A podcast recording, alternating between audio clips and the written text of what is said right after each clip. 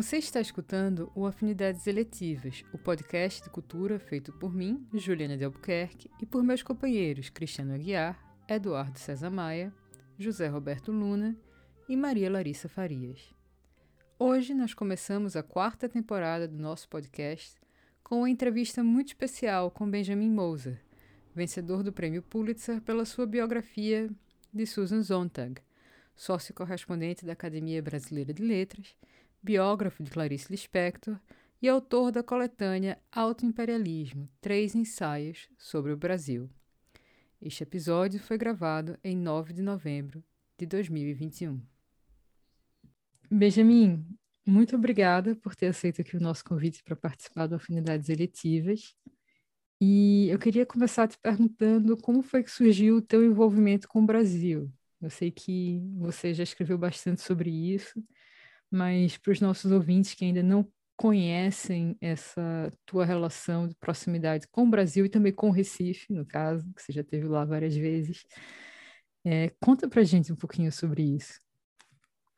Olha, o Brasil foi um acaso na minha vida completamente. Eu não tenho nenhum vínculo com o Brasil pessoalmente, eu não tinha, agora eu tenho mas eu, eu, eu tinha estudado na Europa, na, na, na, escola secundária, eu voltei aos Estados Unidos, eu pensei que eu ia fazer alguma coisa com a Ásia, né? porque como agora a China, todo mundo está falando disso, eu já tinha ficado aqui um tempo, eu achei, eu vou estudar o chinês, né? que era o idioma do futuro e não sei o quê. Nunca soube, nunca, nunca, nunca realmente entendi. Mas é, eu fiz duas semanas de chinês, eu achei dificílimo e, e não sei, eu achei não não tinha essa afinidade eletiva ou uhum. deseletiva, como você fala, não eletiva. Eletiva. É, não, mas não eletiva, como você fala, deseletiva. Ah inelitiva, é... anti-eletiva. É anti-eletiva, vamos falar anti-eletiva.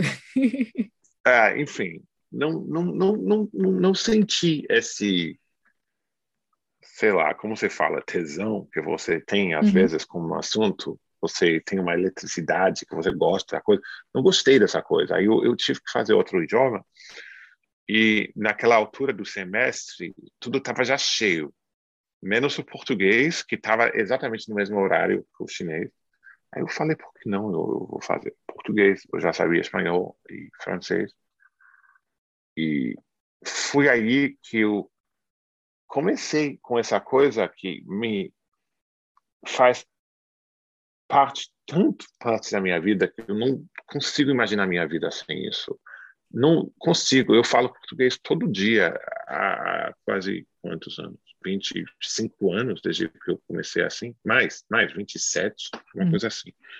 E, mas foi realmente pela Clarice Lispector que eu descobri no segundo ano quando a gente começou a ler livros em português, que eu descobri a Hora da Estrela, eu não nunca voltei, né? sabe? Eu, eu, eu, caí como uma como um peixe numa isca, sabe? Eu, eu, eu fui Sim. preso pelo Brasil e, e, nunca mais é, consegui me livrar. E é, é uma coisa que eu que eu gosto muito, você não pode ver, os ouvintes não podem ouvir, mas aqui atrás é toda a minha biblioteca brasileira, que é enorme, muito mais do que você vê, mas é, tudo isso me, me. Não sei, é um pouco o meu mundo, de certa forma. Embora eu não faça coisas com o Brasil especificamente, eu ainda faço até hoje. Hoje, quando desci do avião, eu tive um e-mail sobre Clarice Lispector que eu tive que responder, sabe? É uma coisa uhum. Que é diária na minha vida. Não é uma coisa, é, não é uma coisa. A gente às vezes são como amantes, né? Uhum. Você tem um que gostou durante uma noite e estava ótimo, mas logo esquece. E outros que são casamentos bons. e no meu caso foi isso com o Brasil. Ah, muito interessante. Tem no teu auto-imperialismo um momento em que você fala justamente que teu amor pelo Brasil começou a partir da, da Clarice Lispector, né? Da leitura da Clarice. Foi. E eu acho isso muito emblemático de como os interesses intelectuais eles se constroem, como você falou, né? Justamente assim, você tem que ter o clique, tem que ter o tesão, e aquilo pode ou não se tornar numa grande obsessão. E eu acho que quanto mais obsessivo o interesse intelectual, mais é, produtivo ele acaba sendo, né? O criativo também. Né? Muito bonito isso. Não, porque você não pode forçar essas coisas. Não pode. É uma coisa e pode ter também um interesse para um assunto, mas não rola, no sentido de que eu fui na mesma época que eu fui ao Brasil pela primeira vez, eu fui para a Argentina também, só para ver, conhecer uhum. um pouco. Eu gostei da Argentina, mas nunca nunca rolou nada na Argentina, sabe? Isso. Nunca aconteceu. É, o Brasil foi que me grudou e eu grudei nele. Estou ainda grudado. Eu acabei de ler, assim, teus ensaios do auto-imperialismo, e é por isso que eu tô com o auto-imperialismo na cabeça. Mas uma coisa que me Ótimo. chamou bastante atenção, é, em um determinado momento, no livro, no ensaio que propriamente se chama auto-imperialismo, você fala o seguinte, o, o auto-imperialismo brasileiro, é, ele se caracteriza como o fato do país estar sempre é, exercitando as ambições imperialistas dele sobre si, não é isso? E você escreve: a ameaça no Brasil é sempre interna, e ver isso era se maravilhar com, com a frequência com que o discurso de guerra fora dirigido não contra o estrangeiro, mas contra o próprio país. Será que dava para você falar um pouquinho aqui para gente sobre esse aspecto do alto imperialismo brasileiro, essa quase que doença imune, que também é uma menção que você faz nos ensaios relativa ao lupus, e o contexto político do país hoje, assim.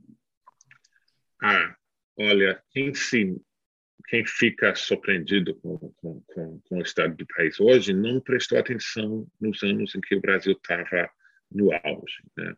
porque essa essa linguagem de guerra e de guerra contra o próprio povo do Brasil, sabe? Invasão é uma palavra que eu comecei a ver nos jornais, uhum. nas coisas, invasão de favela, invasão de praia, invasão de, de, de territórios indígenas, de não sei o que, de tudo. Você fica prestando atenção, invasão do meio ambiente, invasão, mas é sempre uma invasão do Brasil pelo Brasil. Isso é bem diferente da retórica que eu conhecia. É, e, e não é totalmente verdade que o Brasil não tem ameaças externas. Tem, ou tinham. É, mas o Brasil é um país bem grande, país que mais ameaça os, os vizinhos do que o contrário. Pergunta isso a, ao Paraguai, a, uhum. a, a Bolívia, a, a, Venezuela, sabe? Tem tem uma história brasileira com os vizinhos que que eu, uma história de um grande país que sempre como sempre fazem é o centro de gravidade daquela região.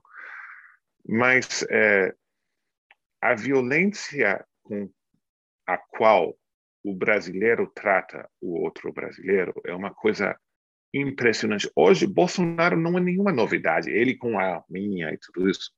Isso, arminha de dedinho, tudo bem. O problema do Brasil não é isso. O problema do Brasil é a arma mesmo.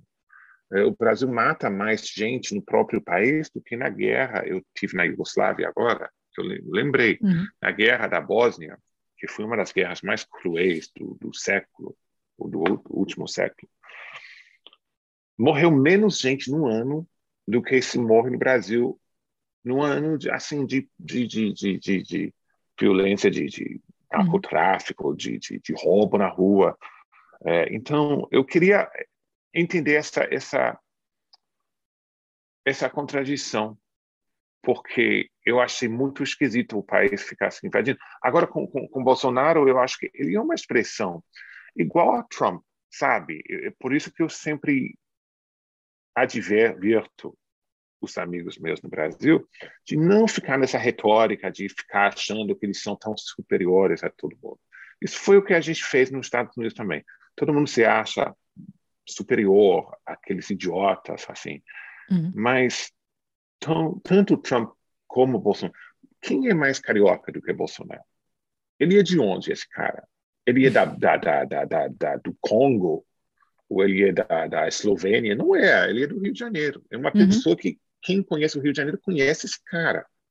Então, o trabalho tem que ser interno e tem que ser de, de, de, de, de tentar fazer alguma coisa positiva no Brasil. Ainda tem, talvez seja bom, né? Que tem tanta coisa ruim, que tem muita coisa boa para fazer. Ah, total. Mas também... não caindo nessa coisa de ficar gritando. Todo mundo já, já sobra gente para fazer isso. Isso. Interessante porque também em um dos seus ensaios no livro você fala desse teu olhar do estrangeiro é, sobre o Brasil e como foi difícil para você em determinado momento se colocar numa posição de escrever sobre o Brasil e América Latina sendo um norte-americano. É, isso eu achei interessante porque você pega em um momento e você fala que o Brasil importou tanto lixo dos Estados Unidos que poderia é. importar é, justamente algo que é interessante da, da cultura norte-americana, que é essa questão de se questionar o passado e de questionar o que, que, que é que houve e quais são as consequências desse passado na, na história recente dos Estados Unidos. A gente tem visto, mais ou menos, hoje no Brasil, uma espécie de questionamento dessa herança né, cultural nossa, colonial. E em uma das discussões recentes, é, rolou, por exemplo, a discussão sobre é, a retirada ou não de determinados monumentos. Por exemplo, o monumento do Borba Gato, é. em São Paulo. E Foi queimado, né? Foi queimado. E você fala justamente no Monumento do Borba Gato, no teu ensaio, né, sobre a pornografia dos bandeirantes.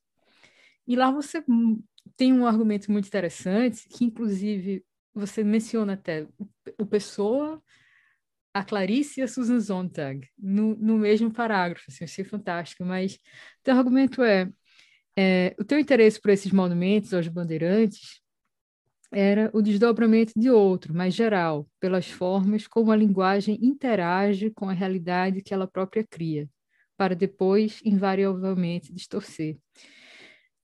Como você percebe e situaria hoje essa ambivalência da mensagem desses monumentos, esses monumentos que, ao mesmo tempo, parecem celebrar um passado colonial e eles também são a reação a esse passado colonial, né? Tipo, uma releitura para uma formação é. de uma identidade brasileira. Como é que fica isso, é, essa percepção dessa ambivalência e é, o desejo de parte da população de se ver livre desses monumentos de uma vez por todas, né? Olha, é muito engraçado isso, porque é, essa questão dos monumentos sempre me fascinou, porque eu sou do sul dos Estados Unidos, sempre tive, é, tivemos essa questão e ainda temos, porque é uma coisa bem atual. Uhum. É, eu mudei muito o meu pensamento sobre isso nos últimos anos. Eu acho que agora é, eu, o problema dos bandeirantes também não é só que comemoram gente que a gente não admira muito, né? Uhum. O problema maior no Brasil é que ninguém sabe quem é Borba Gato né? Não tem uhum. contexto para entender o que que é. Ninguém sabe mesmo. Ninguém sabe quem invadiu Mato Grosso no século XVII. É uma história que seria muito interessante. Eu, eu, eu vario entre a, o, o, meu desejo de contextualizar as coisas, porque é, que foi a minha ideia nos Estados Unidos primeiro. Eu acho que já mudei nisso, porque é, eu sou de família sulista, então eu, eu entendo o apego emocional a essas coisas. Uhum. É, não era só que as pessoas eram racistas. Não era. Era um, um orgulho de um povo, no, no, no caso sulista branco, que tinha perdido uma guerra horrível, tinha perdido muitas famílias e filhos deles e muitos parentes por uma coisa hoje horrível. Mas é, mas para essa gente, quando eu penso nos meus avós, para eles não era uma coisa racista, era uma coisa de nós, nosso povo, nosso sacrifício. Mas no Brasil é diferente porque ninguém sabe quem são essas pessoas. É, você vê esses monumentos e o monumento é uma coisa que não combina bem com o urbanismo brasileiro. Uhum. Você tem um, um monumento no tipo tem monumentos na, na Paulista, por exemplo, que são dos bandeirantes, diante da MASP, do MASP, sabe? Aqueles em mármore que tem, esqueci os nomes dos bandeirantes que estão aí, mas não tem absolutamente nada a ver com a realidade de São Paulo. É, no, no, nesse momento, né? Mas você, eu imagino que você poderia criar ao redor disso, em vez de destruí-los, um diálogo de, de entender como que foi feito o Brasil foi feito por esses homens muito violentos que foram caçar índios e negros no interior e fundaram cidades e, fizeram o, o, Brasil tal como ele é. Que o Brasil tal como ele é é muito ruim, mas também é muito bom, né? Uhum. Como todas as criações é uma coisa ambivalente. Não é que você pode não, ninguém quer lixar o Brasil e dizer não, o Brasil é embora bom, tenha muitos brasileiros que ah, o Brasil não deu certo, não vale nada, está muito ruim. Não é. O Brasil tem lados bons e tá, tem lados ruins, como qualquer outra nação. Então, para mim, hoje, se eu pudesse voltar ao Brasil para ser ministro de monumentos aos bandeirantes, alguma coisa assim, adoraria, tipo, criar aulas, criar um diálogo explicando quem foi fulano de, de não sei o quê, é, Borba Gato, Ninguém. Boba Gato só existe na mente paulistana por causa daquela coisa. Uhum. É, então, não sei. Eu, eu, eu, eu como eu estou em diálogo comigo mesmo agora sobre essa questão, eu, eu acho que para uma sociedade seria bom ter esse é, esse tipo de diálogo. Sim.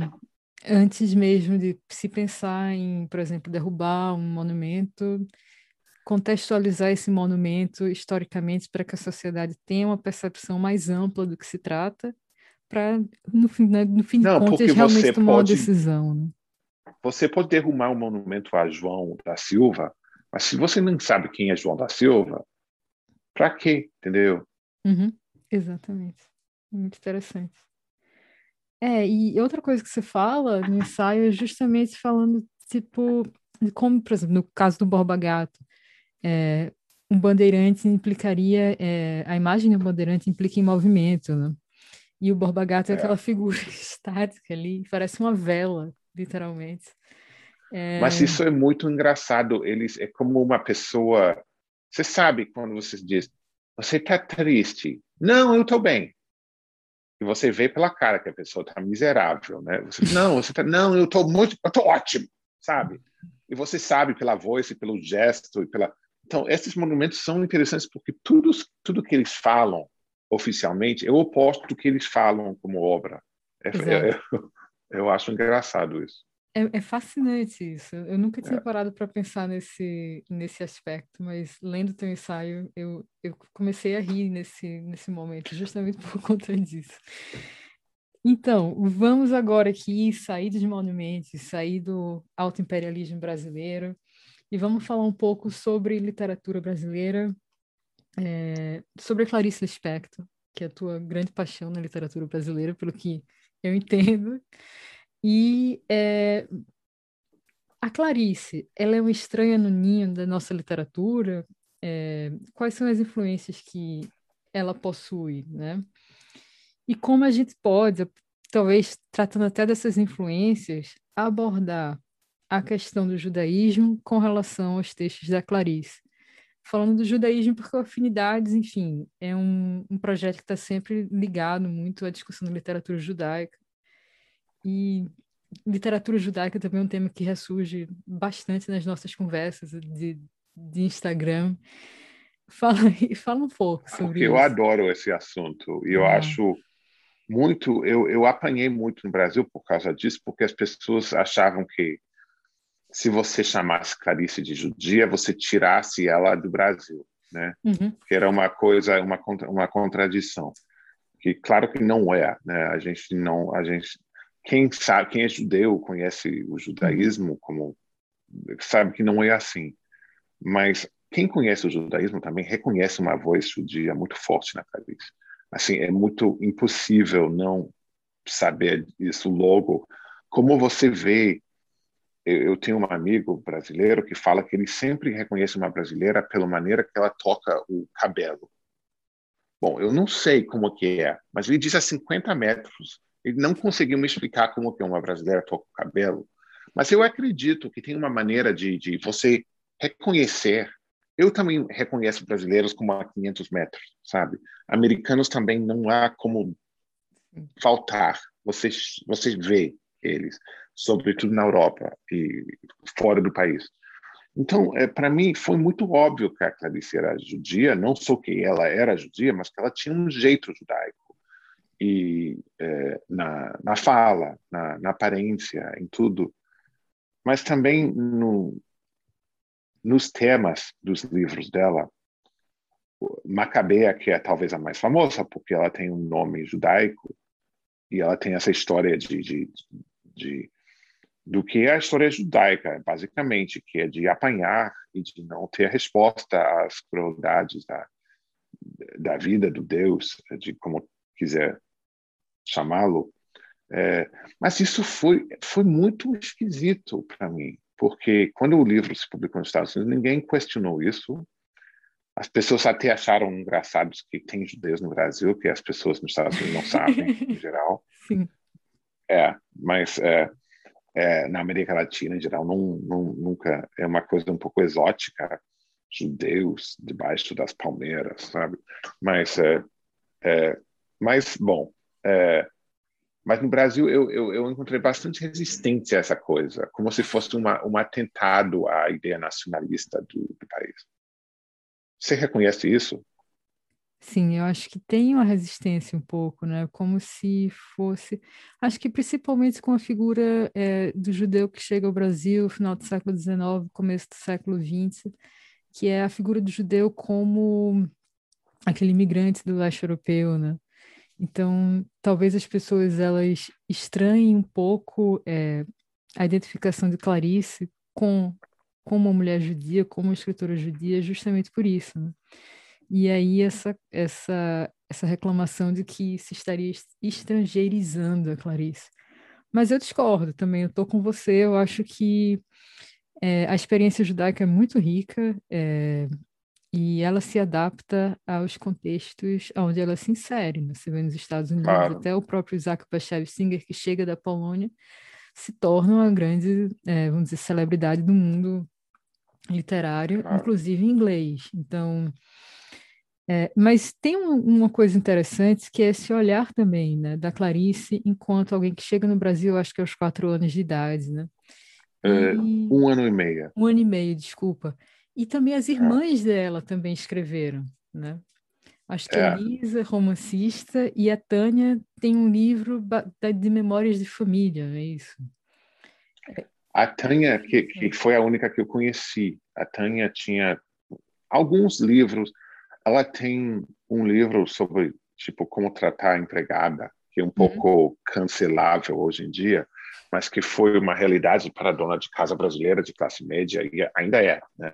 É, que que a gente não que tinha na Europa, nos Estados Unidos, mas não tem há pelo menos 50 anos. No Brasil ainda tem pessoas vivendo dentro de casa, assim, uhum. fazendo faxinha, cozinhando. É, então, esse livro é engraçado. Elisa tem é, seis ou sete romances uhum. que são muito pesados para ler. É, muito. A exceção é o livro que se chama No Exílio, é, que é sobre a imigração da família. É, um, é romantic, romanticizado uhum. um pouco a história, mas não é. Mas é a história do, do, do, do que aconteceu. E esse livro realmente fala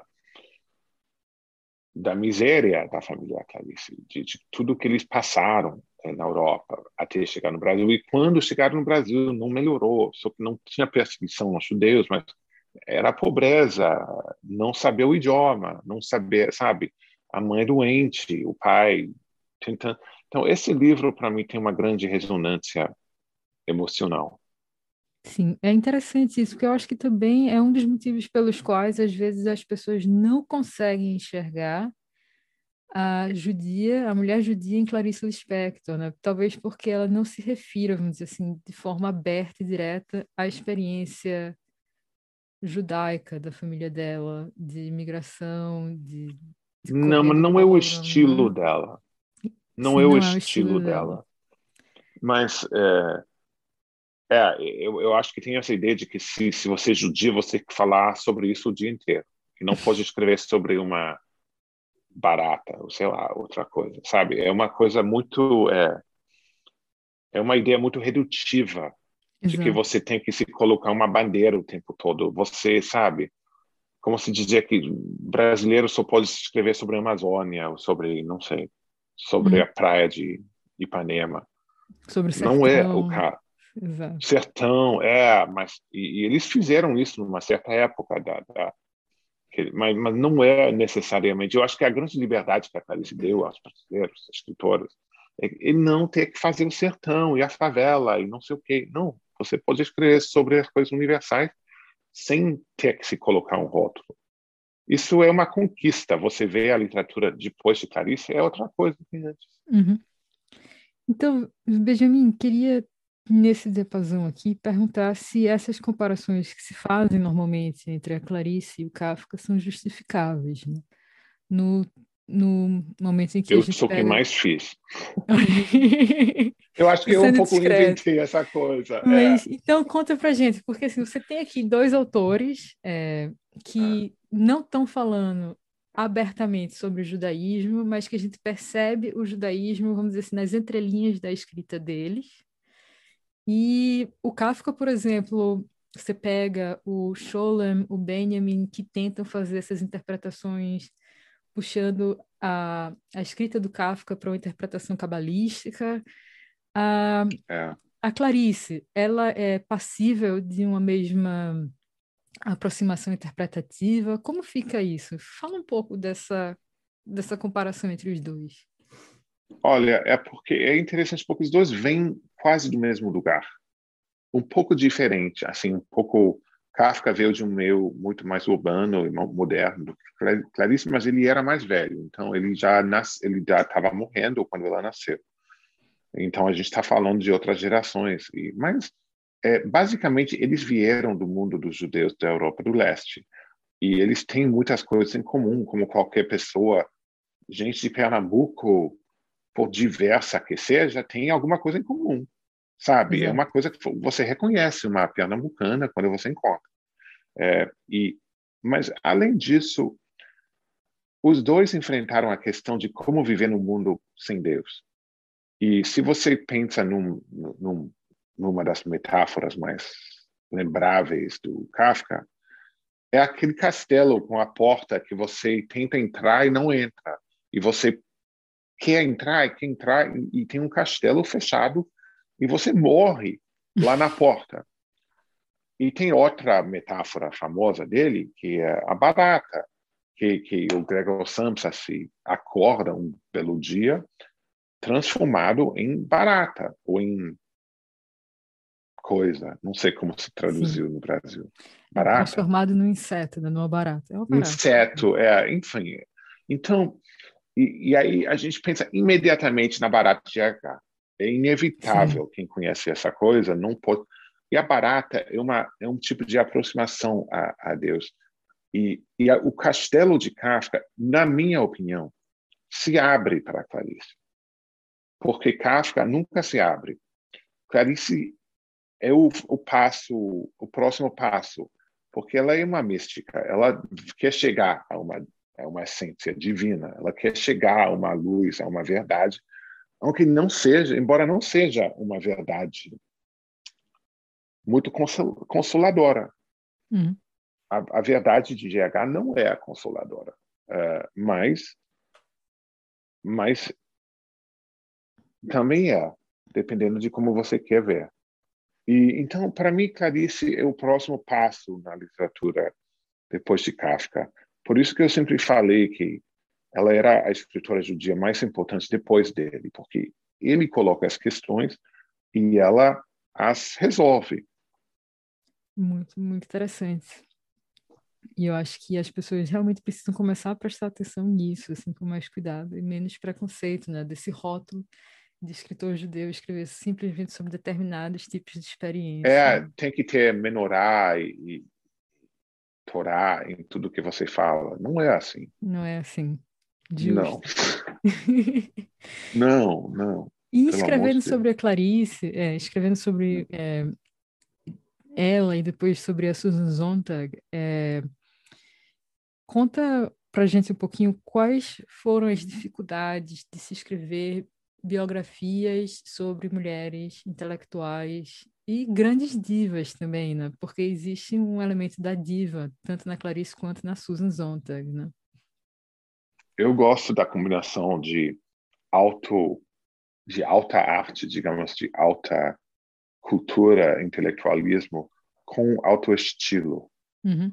Eu acho que isso é uma pessoa que fica boa na foto. Eu acho isso fascinante, essa combinação Sim. é uma coisa que eu é, que não é contrária, né, mas que se costura juntos.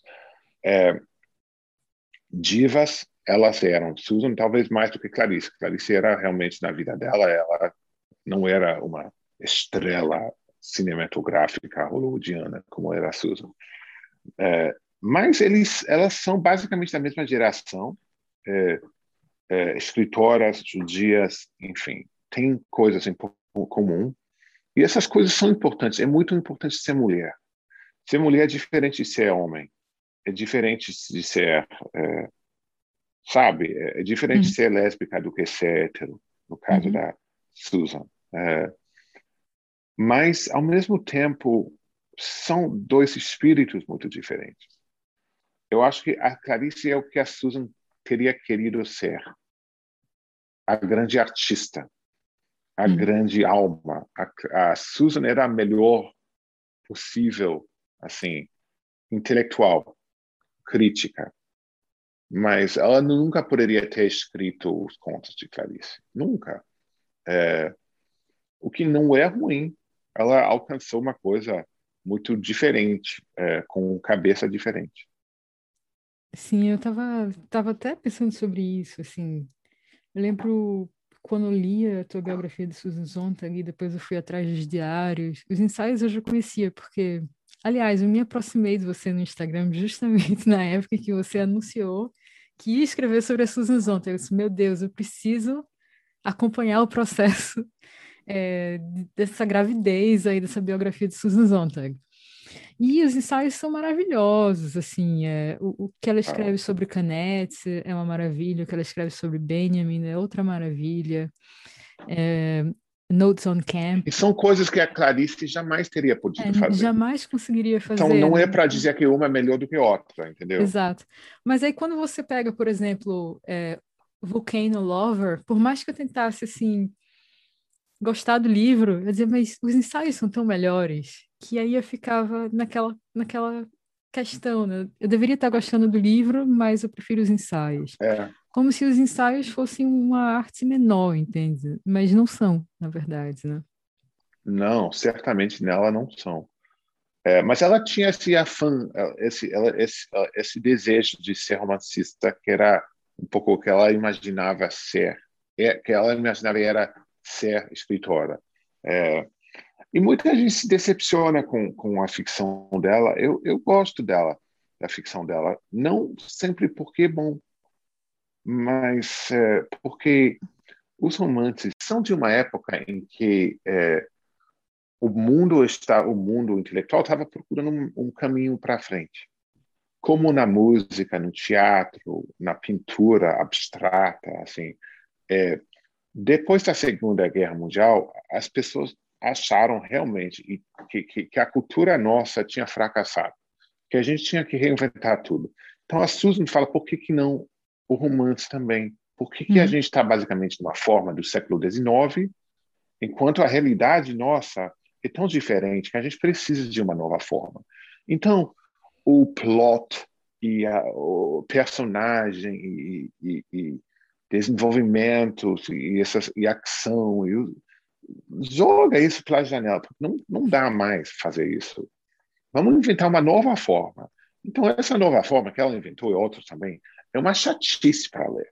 Porque a gente quer ação, a gente quer sabe? A gente quer todas essas coisas. A gente que, quer storytelling de verdade, né? Como Isso diria... é muito, é uma delícia, uma, uma, um romance bem construído, então.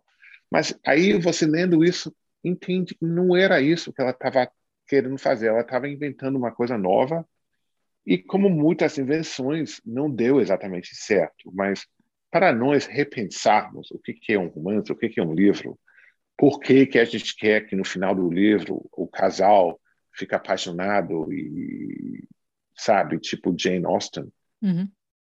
é, é, interessante ela me ajudou a ler melhor romances pelos romances também tanto quanto pelos ensaios perfeito é, a gente está aqui comparando a Clarice e a Susan Sontag você fala que a Clarice é mais ou menos o que a Susan Sontag gostaria de ter sido é, é. Mas existem também outras afinidades, né? Eu acho que até no, na maneira como você retrata um pouco o perfil psicológico dessas duas autoras. Você fala em um determinado momento da biografia da Clarice que Clarice teria começado a contar histórias por conta da mãe. A Susan é. Sontag, né, também tem aquela relação com a mãe dela, é, que é uma relação muito complicada, né? Acho por conta do alcoolismo materno, né? É, tem como a gente estabelecer uma afinidade entre elas a partir desse perfil e de outras questões também? Como é que você enxerga isso? Eu acho que a primeira coisa que a gente tem que comparar é o fato de serem mulheres. Eu acho que isso, hoje em dia, é muito difícil imaginar o que isso era. Porque uhum. hoje a gente tem mulher senadora, mulher dentista, mulher não sei o quê. É muito normal. É, Naquela época, para ser, eu tive na, em Varsóvia, que eu aconselho você conhecer uma vez. Eu fui à casa da Marie Curie, hum. que era a, a única mulher é, modelo para uma menina que não queria ser apenas mãe, sabe, que queria uhum. ser escritora, professora, ou engenheira, sei lá, alguma cientista não tinha exemplos. É muito difícil a gente imaginar hoje o que, que era isso. Então, é, mas pode ser no caso da Clarice é uma, é uma alienação tanto pelo ser, fato de ser judia, imigrante, pobre e tudo isso, quanto como ser mulher também. Mas foi uma alienação produtiva no caso dela. Uhum. Porque ser de fora, ser estrangeira, ser uma coisa que ninguém espera que você seja, é uma liberdade também. E para Susan também. Eu acho que as duas foram tão inéditas, é, porque o Brasil não era tão diferente dos Estados Unidos nessa, nessa questão. Talvez um pouco. Sabe, a primeira jornalista brasileira foi Clarice Lispector. Por acaso. Não tinha, não existia. Os homens não sabiam, não falavam muito palavrão na redação. E pela primeira vez, como tinha uma dama aí, ficaram assim, como que a, a gente tem que falar de outra forma, porque a senhora está aí. E isso não é muito, não é piramidal, né? Como se diz, não é do Egito antigo. É uma coisa bastante recente. E Susan também, quando você lê as coisas, que mulher fazendo pós-graduação não existe. Isso se falava em Harvard, isso nos anos 50, uhum. não é nos anos medievais, entendeu? Exato. E tem uma coisa interessante, Benjamin, que você falou, a falta de exemplos para as mulheres naquela época. Você vê, Marie Curie era o único exemplo para quem queria ser alguma coisa diferente de mãe e dona de casa. É, é. Hoje em dia a gente tem essa ênfase no exemplo, a gente tem uma multiplicidade de exemplos, e no entanto, quando, é, por exemplo, você, você lança a biografia da, da Susan Sontag, a gente escuta as pessoas falando: ah, mas a Susan Sontag é, tinha problemas. Ela não era lá aquela figura que deve ser um exemplo para a gente, porque ela traía os amigos, ela passava a perna das namoradas e tal. É como se as pessoas quisessem um exemplo que fosse perfeito, que não tivesse é, nuance, ambivalência, Ai, mais, mais do que humano, né? Tipo, é... Não, eu adoro que você fala isso, porque eu fiquei tão frustrado com essa questão Falei, não é para ser perfeita que ela tem, não pode ser um exemplo. Ela era um exemplo de um ser humano dificílima, assim, complicadíssima, claro, mas é, mas você falou das divas, eu não é, eu não gosto de pessoas bondosas assim, boazinhas, não, é, não são interessantes de ler. Sabe, não é a vida que a gente conhece. A gente gosta de biografias, eu acho que pelo fato de serem exageradas. Sim. É, porque você pode ler uma biografia da senhora em, sei lá, Boa Viagem, só porque a gente está falando pernambucano um pouco uhum. aqui, que fica no apartamento dela e não faz nada, bom, tudo bem, né? Pode ser uma se um gênio escrever essa biografia, pode ser maravilhosa. Mas em geral a gente quer a, a, a coisa enaltecida, enlouquecida e um pouco demais. E mas eu fiquei muito triste com isso quando as pessoas falaram isso, porque Susan sim é um exemplo, porque ela alcançou muita coisa, mas ela pagou um alto preço para isso. Teria pago um alto preço também para ter ficado em casa, sabe? Não fazendo nada. Exatamente. Tem um momento na biografia que eu gosto muito, que é uma história assim que na hora me pegou de surpresa, porque eu nunca imaginei que Susan Sontag fosse capaz de fazer isso. Mas depois eu fiquei rindo e rio até hoje com essa história e conto para as pessoas também rindo, que é o momento que você fala que ela convenceu uma das amantes dela na época a fazer a prova de alemão para reingressar no doutorado. Eu disse, gente, como pode isso, né? Eu, já, eu jamais teria essa cara limpa de pedir para alguém chegar e fazer uma prova por mim. O desejo sempre existiu, né? Principalmente na época do colégio. Se eu tivesse uma irmã gêmea que pudesse fazer a prova de matemática por mim, eu estava. É, claro. É. Mas é, esses, essas anedotas sobre a vida da Susan Sontag eu acho muito interessante quando a gente põe em perspectiva com algo que eu li há muito tempo na entrevista da Rolling Stone que ela deu, é. que ela meio que se caracteriza, ou é um jornalista que diz que ela gosta de se caracterizar como moralista. E, e aí você percebe essas contradições dela, né? E justamente a coragem dela, é assim que eu enxergo, pelo menos, de tentar reparar as limitações morais dela a partir de uma atuação no mundo. Você vê isso também? Sim, sim. Mas isso é fascinante porque o, eu acho que o apego ao moralismo, em geral, pelo que eu conheço de pessoas de vida humana, as pessoas que mais precisam de, uma, de um moral rígido são justamente as pessoas mais transgressoras.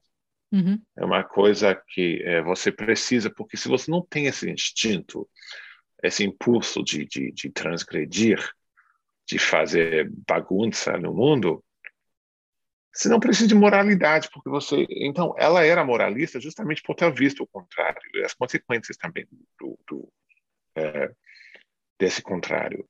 Então, é, ela era uma pessoa que necessitava regras e que necessitava também romper as regras, Perfeito.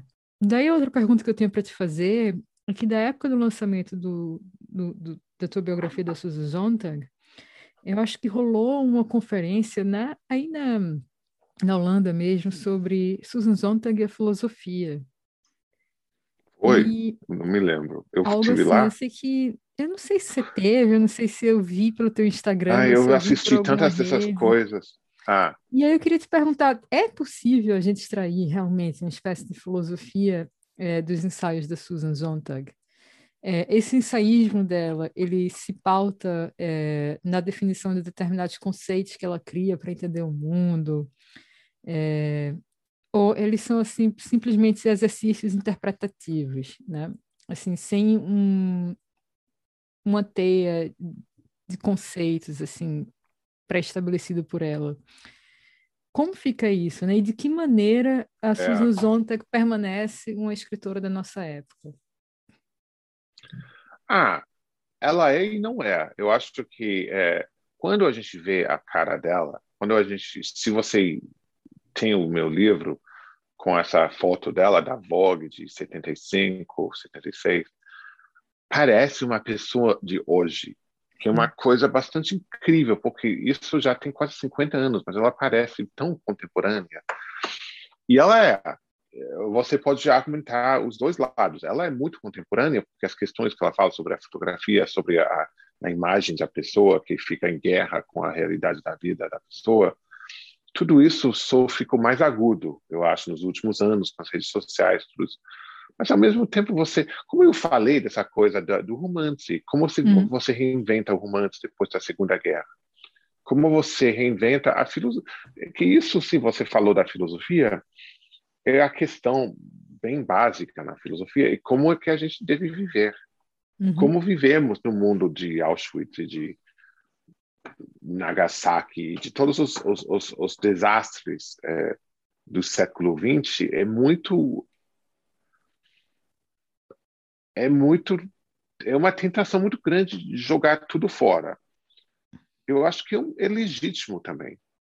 Se você vê na arquitetura, na, na, na música, tudo, é, as pessoas tiveram essa ideia, mas eu acho que ela re, re, realmente pode representar para mim como você reúne, você não joga fora, você reúne as coisas valiosas do passado com as coisas valiosas do presente para criar um futuro melhor.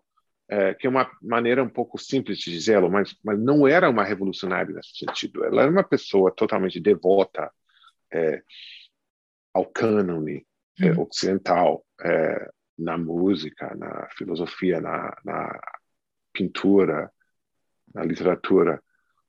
Mas não é, então nesse sentido, aqui naquela época ela não estava muito, é, isso não era muito popular naquela época. Hum. Então, mas dependendo da questão que você quer examinar, eu acho que é muito difícil não encontrar alguma resposta nela. Sim. Por exemplo, os ensaios dela sobre a doença como metáfora, a AIDS Exatamente. e as suas metáforas, eu acho que eles falam muito para gente hoje, né? É, principalmente a AIDS como metáfora em um período de pandemia, logo no começo eu acho que muita gente chegou a escrever sobre isso, eu inclusive cheguei a escrever sobre é, isso. É. Justamente é. porque se comunica muito bem, né?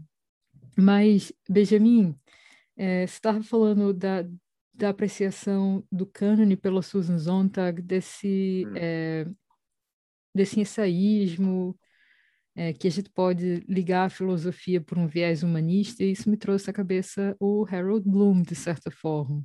Hum, Você teria claro. alguma opinião de como é, é, a Susan Sontag e o Harold Bloom dialogariam nessas preocupações de alguma maneira, é, nesse apego ao Bom, eles, e tal? Ou... Eles eram radicais na época deles, que ficaram conservadores mas não pelo conservadorismo político nem nada disso, mas porque a cultura ao redor mudou e a gente tem um. Quando eu estava falando do Boba Gato, o Brasil é um bom exemplo disso. O Brasil esqueceu completamente. Ninguém. Bom, se você estuda especificamente uma coisa numa faculdade, aí sim. Mas, em geral, o brasileiro é, é, formado não tem nenhuma obrigação mais de conhecer a literatura e a cultura nacional. Não existe. E isso uhum. em todos os países é assim. A gente lixou tudo, pensando que as questões modernas são questões de hoje, que a gente não precisa do passado. E aí é uma figura como o Sontag, que é justamente a força dela. O Harold Bloom também, mas ela mais, porque ele era bem professor mesmo. Uhum são justamente as pessoas que trazem, que, que representam a continuidade da cultura, que não são, não estão rompendo com as coisas, estão rompendo com certas coisas ruins, mas uhum. não estão jogando tudo no lixo.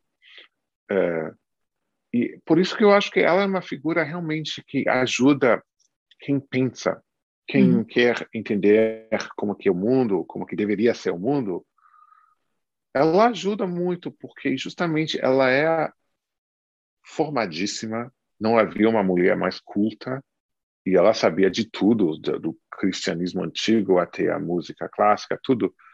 E, ao mesmo tempo, ela estava inteiramente do seu próprio tempo. Uhum. E com a arte do, dos amigos dela, da cidade dela, do país dela. É... Isso não é contradição. Não. Eu acho que até mostrar justamente o elemento disruptivo do cânone, né? da, da própria história da cultura, né? vamos dizer, ocidental, ou seja, qualquer cultura que, que você estude, né? É, nesse, nesse quesito é muito interessante essa conciliação que ela faz entre o cânone e as preocupações é, contemporâneas da época dela. Muito, muito Mas hoje eu acho que ninguém sabe mais, porque todo mundo lixou o cânone quando a gente estava. Eu, eu, não sei quantos anos você tem, mas na, nos anos 90, e quando o Harold Bloom fez esse livro, é, ele foi muito atacado como uhum. um velho idiota que queria que o povo lesse Shakespeare e Dante. Eu também quero que o povo lesse, leia Shakespeare e Dante, sabe? Eu acho. Mas isso passou de, uma, de, de moda tão inteiramente que eu acho que hoje quem quem quer isso pedagogicamente, assim, quem estabeleceria um, uma escola, uma faculdade baseada nessa coisa, acho que ninguém daria uma posição acadêmica a uma pessoa assim. Sim. É. Seria ter racista, sabe? Sei lá, seria Sim. totalmente fora de. Até porque esse cânone precisa ser reavaliado, precisa ser passar por várias. Já é, já foi já muito é, avaliado. Foi. É um trabalho de, de, Bom, nos Estados Unidos, um trabalho de mais de um século de, de, uhum. de, de expandir em na maior parte foi para negros e para mulheres nos Estados Unidos e em outros países também tem preocupações uhum. diferentes assim mas é, mas ainda tinha a ideia de que de que existisse um cânone. E agora não existe mais. Eu acho que é uma perda muito profunda. Sim. Outra coisa que é interessante na Zontag é, e algo que se comunica muito bem com o nosso tempo é justamente a coragem que ela tem de adotar uma atitude crítica, né? Porque o crítico literário, o crítico cultural, ele precisa ter coragem para dizer determinadas coisas que normalmente as pessoas não gostariam de ouvir, né? É... É... E hoje, cada vez mais, isso está ficando mais difícil. É... é impossível hoje. Exato. Eu não faria, eu não escreveria resenhas que eu escrevi há cinco anos. Uhum. Cinco anos, não estou falando de 50 anos. Cinco anos, você não pode não gostar de uma coisa, porque aí vem o, o, a massa e te ataca no Twitter, nas redes sociais, e não vale a pena para ninguém. Mas sempre foi uma coisa. É, uma coisa higiênica, de certa forma, na cultura, de ter uma liberdade de expressão. Até as coisas mais burras que se falam, mas que se falassem. Hoje, todo mundo adora todo mundo, não tem e, bom, em segredo todo mundo se odeia, mas é, oficialmente nas redes sociais todo mundo está se beijando o dia inteiro e é, isso é muito ruim para uma cultura científica ou crítica. A gente tem que ter uma maneira de evaluar é, o que é oferecido na ciência, na literatura, na política. É, mas isso está ficando cada vez mais difícil. Eu, eu, eu até eu, eu, eu, eu, queria, eu já apanhei muito por causa disso, todo mundo já apanhou muito por isso. É, eu acho que hoje já não, eu estou muito velho para fazer isso. Tá? isso, eu, eu estou é aposentado. As pessoas, elas normalmente, né, o público normalmente tem a atividade do crítico como uma atividade de difamação. Mas é, quando a gente lê aquele ensaio da Zontag sobre o Canet, onde ela propõe uma ética da admiração, a gente percebe é. que o crítico ele não é realmente um difamador, mas ele é alguém que está lendo atentiva, com atenção um determinado material. Alguém que está engajado com Exato. o texto. Alguém que, que, que, que alguém que alguém que, que, que, se importa com o texto, alguém que, que respeita, até não gostando, não tem nada a ver com gostar ou não gostar. Uhum. Tem a ver com o engajamento, exatamente. Eu acho que essa então seria uma das grandes lições, eu acho, da Susan Sontag para nós aqui do século da década é. de 20 do século 21, talvez, né? Benjamin, Mas tem que ter coragem. Tem que ter coragem. Uma última pergunta, já para a gente encerrar é, o nosso episódio de hoje. É, Quais seriam as tuas sugestões de leitura para quem se interessa é, por essas duas mulheres fantásticas, a Clarice e a Susan Sontag, e para quem se interessa por Brasil também, é, ou por uma reflexão sobre o Brasil? E fala para gente um pouco de quais são os próximos projetos assim que você tem na manga? Eu sei que você está tirando férias depois do Pulitzer e da. da, da... Eu não estou, eu estou eu tô na luta ainda. Não, eu estou fazendo um livro que eu espero terminar no, no ano que vem, espero que terminar, é, que é um livro sobre a arte holandesa e sobre a minha vida nesse país, que eu tenho 20 anos da Holanda, e sempre foi a minha o meu vínculo com o país, além do afetivo pessoal que eu tenho, mas é, sempre foi com a arte da grande época. Então eu estou escrevendo uma coisa assim e uh, eu estou também trabalhando num livro de é um pouco um livro de memórias sobre a minha geração de americanos que fomos os mais sortudos da história do mundo e uh, a minha geração que nasceu sem guerra, sem doença, sem nada, só com dinheiro, oportunidade, WhatsApp, sei lá, tudo ficou melhor. Uhum. E aí não ficou. Numa certa época a gente se deu conta de que a gente estava um pouco fodido. Mas uh, uh, eu não ainda, mas eu vejo na minha geração como uma geração pouco criativa, pouco pouco energética, porque o mundo, a gente recebeu um mundo perfeito já feito. Então são os projetos que eu estou é, fazendo. Eu tenho outros projetos também que eu te falei antes, mas isso eu vou revelar daqui a pouco, quando eu tiver. Combinado. E é. sugestões de leitura? Sugestões del, das duas grandonas aí? Das duas grandonas e também ah. sobre o Brasil, coisas que te inspiram, assim, sobre esses três temas, Onda, Clarice e Brasil. Ah, bom, Clarice já é um tema Brasil, mas eu acho que quem não leu Clarice, é... eu, eu, eu, eu quero falar que, que, que o povo deve ler A Paixão Segundo GH, mas ela própria fala que você só pode ler esse livro se tem a alma preparada, não a alma formada. Então, é sério também, não é brincadeira isso. Então, eu sugiro sempre que as pessoas leiam A Hora da Estrela, porque eu acho que se você gosta da Clarice, se você sente Clarice, você vai sentir ela naquele livro, ou não. E se não uhum. sentir, esqueça, vá para outra coisa. E a Susan, nossa, eu acho que talvez a doença e suas metáforas hoje, porque não é só pelo vírus. Ai, dizia coisas. suas metáforas, quer dizer. Não, a doença e suas metáforas. Ah, tem tá. a AIDS e suas, tem duas, tem, tem, tem, dois ensaios que não sei se no Brasil acho que é um só livro, né? Isso, São publicados isso. juntos, mas tem 10 anos entre esses livros é, na escrita e esse livro é muito engraçado porque ela fala muito de como a linguagem forma e desforma a, os seres humanos e como que a gente tem que prestar atenção à linguagem que a gente utiliza numa pandemia ou numa numa doença. Como a linguagem pode matar é muito Sim. é muito assustador, é muito forte. forte. E sobre o Brasil, o que, que eu li sobre o Brasil ultimamente? Não muito, porque eu tenho andado muito. É, mas eu acho que há uma reavaliação a fazer.